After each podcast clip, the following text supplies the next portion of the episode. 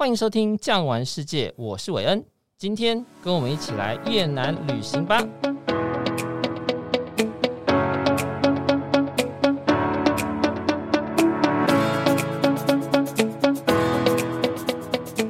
您提到一点非常重要，就是交通的部分。是，如果说我今天去到一个地方，我必须要坐夜卧火车，我随便一个地方开车都要五到六个小时。说真的，再美的风景也会被我疲惫的身体给拖垮。是，那越南的，我们刚刚已经提到，它像中国大陆一样，可能现在正在发展。中国大陆它可能是一年一条高铁，甚至一年两条高铁，哦，用所谓的动车的部分在拉登整个这个交通的顺畅度。可是越南的地理环境这么特别，它又是山腰又细，那主要的点都在北部跟南部的情况之下，它不能盖高铁，怎么样能够让它的这个交通让我们的听众朋友去的时候方便呢？对。这个也是我一开始我很好奇的地方。我觉得，哎，应该像中国一样会有很多动车什么出现啊。可是越南的思维倒不是这样，反而它因为土地非常狭长，那人口的密集度也分得很广。河内大概就是八百万人，胡志明大概一千万人，岘港也是几百万人。可是其他地方就没什么人，对，所以他在这样的成本上，他不见得划算。反正他很聪明的去做了一件事情。刚刚讲有十个机场嘛。到二零三零年会再增加五个，也就是说，他现在跟美国大量的采购波音客机。那波音客机其实可能有大有小嘛，对不对？那小的，如果我们一般来讲，可能三三座椅的的话，其实飞行时速大概五个小时内都可以抵达的地方，嗯，它的这经济效益是最好的。所以越南也拥有中南半岛的一个制空权，一个航点，所以他反而去买这些飞行器具是最划算的，而且。盖机场的部分有很多日本来做 BOT 的一个经营方式，所以机场可能我花三年搞定。就像我在越南的时候，我要到胡志明，河内要到胡志明，或胡志明要回来很方便，我平均三十分钟就有一个飞机。哦，像公车一样。对，就像公车在做。它当然可能不供餐什么，可是两个小时就到了，到岘港一个小时，所以它的航班非常的多。对，所以这反而在交通上，我觉得倒不是太大的问题。那两个都会区在疫情后可能会有重大的改变，是河内跟胡志明的地铁即将都完工了，也就会像曼谷一样有空铁有地铁出现的哦。都会旅游的部分的话会更方便。那其他的旅游方式，其实都会旅游包含讲的说像双层巴士，在三个城市都有的哦，观光的双层巴士这些都有的。然后呃，水上的一个交通工具的话，除了下龙湾的过夜船之外，在胡志明的西贡河也开始的有的观光游艇。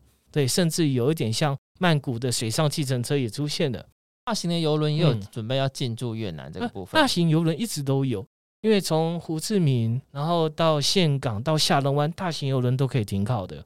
那也就是说，很多的游轮是从新加坡一直开上来，开到香港，然后再绕回去的都有。那甚至小型的游轮在曼谷的，从泰国这边开的小型游轮，再绕整个暹罗湾的也很多。那甚至不止游轮之外，还有河轮。哦，还有河轮对对对，缅、嗯、甸有不错的河轮，对啊，从胡志明走整个湄公河体系上去到柬埔寨的也有，到五个窟的也有，所以河轮的旅游是老外非常喜欢的，像欧洲的多瑙河这样的一个概念。嗯、那只是在台湾的客人里面会觉得坐河轮在亚洲玩的景观并没有那么吸引他，嗯嗯嗯，可能他看到的稻田，老外可能哇，我吃过米饭，没看过稻田长什么样啊，可是台湾。我依然看得有啊，对吧？开车子进来看这啊，所以这个旅游形态当然南北东西差异不一样，是。可是他已经选择很多了，包含胡志明比较让我惊艳的就是，我们住过美系的饭店，住过好的度假村，住过法式的旅馆。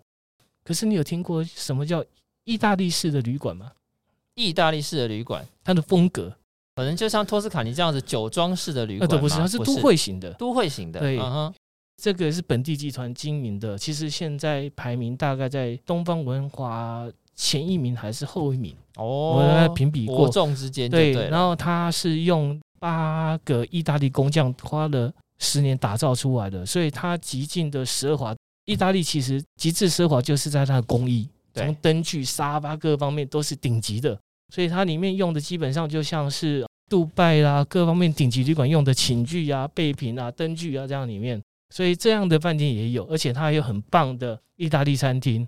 意大利披萨店的那个意大利厨师很骄傲的跟我说：“我的披萨的饼皮的酵母是来自于拿坡里，我带过来的哦，是原汁原味的，原完完全全从欧洲带过来就对。对，所以你会发觉，哎，越南很多样化。而且像您刚刚说的，如果交通在未来是如此的方便，嗯、不管是车也好、嗯、船也好、飞机也好、海陆空这三个地方都可以让我们的观光客很轻松的到达的话，我相信整个未来在国境开放之后，越南一定是一个不可忽视的地方。不过您刚好提到，在北方可能下龙湾是政治经济中心，然后有一个漂亮的七大文化遗产的地方嘛。南部是经济的重心，那中部玩水，因为一般来讲我们要玩水，可能你菲律宾会有长滩岛，哎，对，台湾会有垦丁，对不对？那甚至我们到泰国去普吉岛。好，可是我要不要飞到越南去玩水呢？对于潜水、浮潜的人呀，爱玩水上活动也好，您说它有这么长的海岸线，那越南的玩水。是不是可以跟我们稍微聊一下？哦，我们就从海岸线北部开始讲好了。下龙湾大概看到就是比较静态欣赏风景的，也是年龄层偏高的地方。对，我们印象中越南应该就是老人家去的地方。那那也不是蓝色的大海，是绿色的。对啊，没错，因为石灰岩地形。是，可是中部你看，我们岘港飞了两年，就觉得哇，四十公里的海岸线。可是老实讲。去岘港玩的有谁下去玩水吗？好像没有，没有吗？去都是惠安古城。对对对对对，嗯，这个有这么好的一个海滩，可是相对的，因为海岸线够平稳，都是沙滩，嗯，所以也很难浮潜。OK，因为你看不到什么东西，对，是沙岸，对呀、啊。所以真正的玩水的地方，其实应该沿岸比较多的，大概是在芽庄。哦，是在芽庄。芽庄在中部吗？哎，中南部，中南部，中南部，对。所以芽庄是另外一个城市，那大乐是另外隔壁的山城。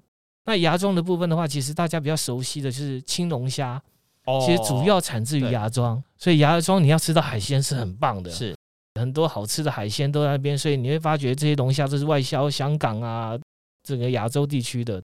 然后再往南推，离胡志明市差不多。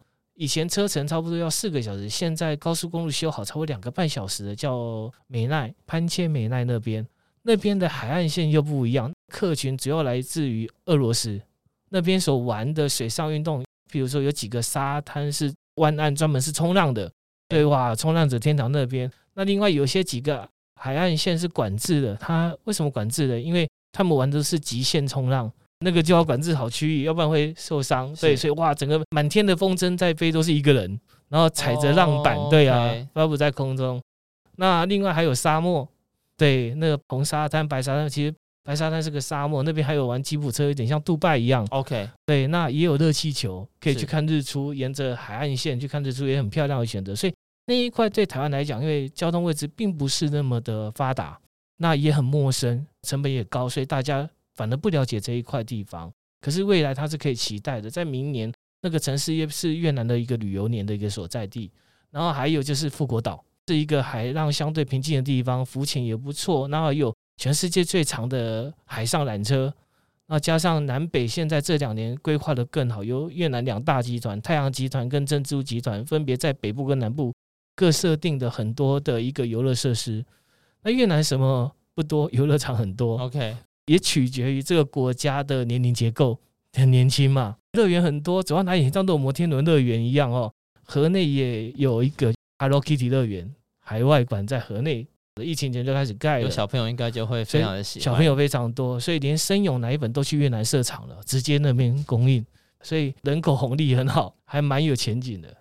所以啊，照您刚刚所说的，整个越南地区现在不管是玩水也好，历史的也好，嗯，静态的也好，享受也好，其实全部都已经融合在那个国家，它的未来是非常可期的。嗯、那台湾人其实喜欢玩、喜欢看，也喜欢吃啦。对，您刚刚提到了青龙虾的来源，其实就是来自于越南的芽庄那一带。我们对越南的饮食，其实说真的的了解，真的是非常的贫乏。我们这样讲哦，除了河粉，对不对？要不然就是春卷，对不对？啊、哦，就这样子。可是。你到了越南当地之后，有没有什么可以让我们听众朋友推荐给他？就是你这个一定要吃，这个是越南当地才吃得到。除了可怕的鸭仔蛋之外，嗯、我记得我那天有在网络上看到一个东西叫蛋咖啡，对不对？对，那东西好像蛮特别，可以跟我们聊一下蛋咖啡是什么东西吗？其实越南很好玩哦，我经常跟客人讲，客人说，哦，我要到越南，我就是吃越南菜，我吃最贵的最贵的。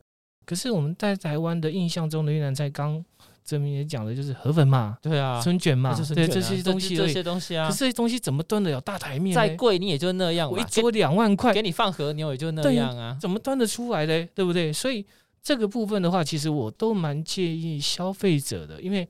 越南好吃的地方，其实越南是一个米食文化国家。嗯哼，从河粉啊、米线啊，这些都是用米做的哦。对啊，那北中南每个城市其实跟台湾一样，都是每个乡镇都有一个美食在在地的一个吃法。这些东西都会，比如说河粉好的，北部的河粉比较宽、比较清淡，然后越往中会越细，然后越甜。对，那寿司会不一样，因为人种、气候各方面的习惯不一样。那所以每个城市都延伸它特有的一个饮食文化在，那我都会建议，其实越南最好吃的就是巷弄美食。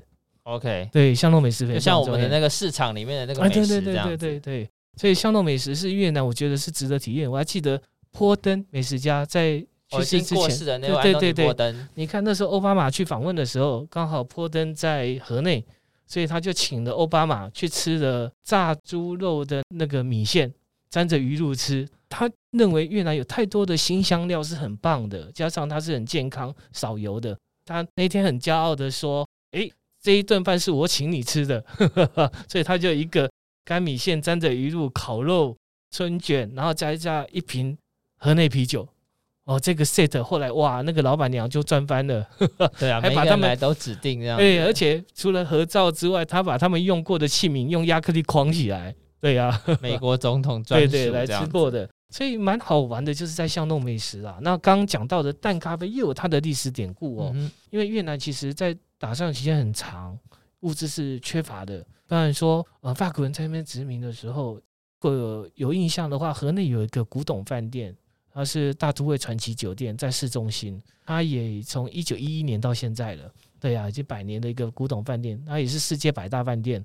里面来讲，从以前是一个行政中心，在印度支那联邦里面就是一个行政中心，所以旧馆的各个房间都是各国的大使馆，这个是德国大使馆，是澳洲大使馆，什么还有战地记者的发报中心都有在里面，这是一个外滩的概念。对，然后现在就变成一个饭店了，对啊。那刚好这一位鸡蛋咖啡现在是二代的，他的爸爸以前在这边做八天的，突然间哦，法国人说：“哎，帮我调，我要喝。” Latte 还是喝法式那个牛奶咖啡，Okay. 可是越南其实没有牛奶啊，没有鲜奶啊，怎么办？Oh. 所以他就打仗期间，所以他突发奇想，把我把鸡蛋打成泡沫，再淋上去，哎，有点像我们叫越南版的卡布奇诺。OK，对啊，因为一般来讲，我们对越南咖啡的想法就是，好像它的器具就是一个小小的铁杯子，然后对，然后加上非常非常甜的炼乳。可是你说淡咖啡好像是另外一个做法，比较适合就是。欧洲人习惯喝的那个拿铁，但是它又不是牛奶做的，对对对，所以你看绵密的泡沫。对，就像您刚刚说的，越南其实有很多很多不同的东西可以结合起来，然后呢，它又不是那么的欧洲，又不是那么的亚洲，对，然后就会出现专属越南式的一个美食，其实很值得我们听众朋友在疫情之后可以过去看一看。说到疫情，那最后一题我想要请教一下安心哥，就是就您对越南的了解。越南的疫情是不是很严重？那越南政府对疫情的开放程度大概是什么样子呢？呃，越南其实当初跟我们一样都模范生，后来也因为失守之后就整个开始哦。可是相对的，它跟国际是接轨的，在疫苗各方面取得都相对的比我们容易很多。所以现在的疫情基本上它跟欧洲国家一样是全部开放的，它也是全部开放开放的，你进去不用筛。都不用，不用对对对，所以现在其实六月一号开始，甚至四月多，从世界各国过去的就很多了，尤其是美欧的客人很多，韩国也陆续有了。六月份香港的也过去了，那取决于他们都可能不需要签证。OK，可是台湾去到越南还是要一个签证的问题，所以签证相对的是我们现在最后的一个关卡，也就是说，他还没有开放你观光签证。我们旅游业其实经营者，大概知道，但是航权的问题就是，我有两架国际航空飞越南，相对越南也会有同等的过来，这是一个对等的，对对对，你不让我飞，我就不会让你飞嘛。那如果你的去越南不用隔离，那越南来台湾旅游还要先关三天，怎么玩呢、啊？那人家怎么可能开放你不用隔离呢？对对对，那所以我觉得时间点快到了，可是还要再等一下。所以我相信呢，不管是越南的旅游，或者是各位有想要再去越南走一走的话，我相信都是指日可待的。也希望透过这一集，能够让我们听众朋友更加了解越南这个国家。今天谢谢恩信哥，谢谢您哦。好，谢谢大家，谢谢。如果喜欢今天的内容，别忘了订阅、给五星好评，也欢迎到各大平台留言哦。感谢你的收听，我们下集见。本节目由巨匠旅游制作播出。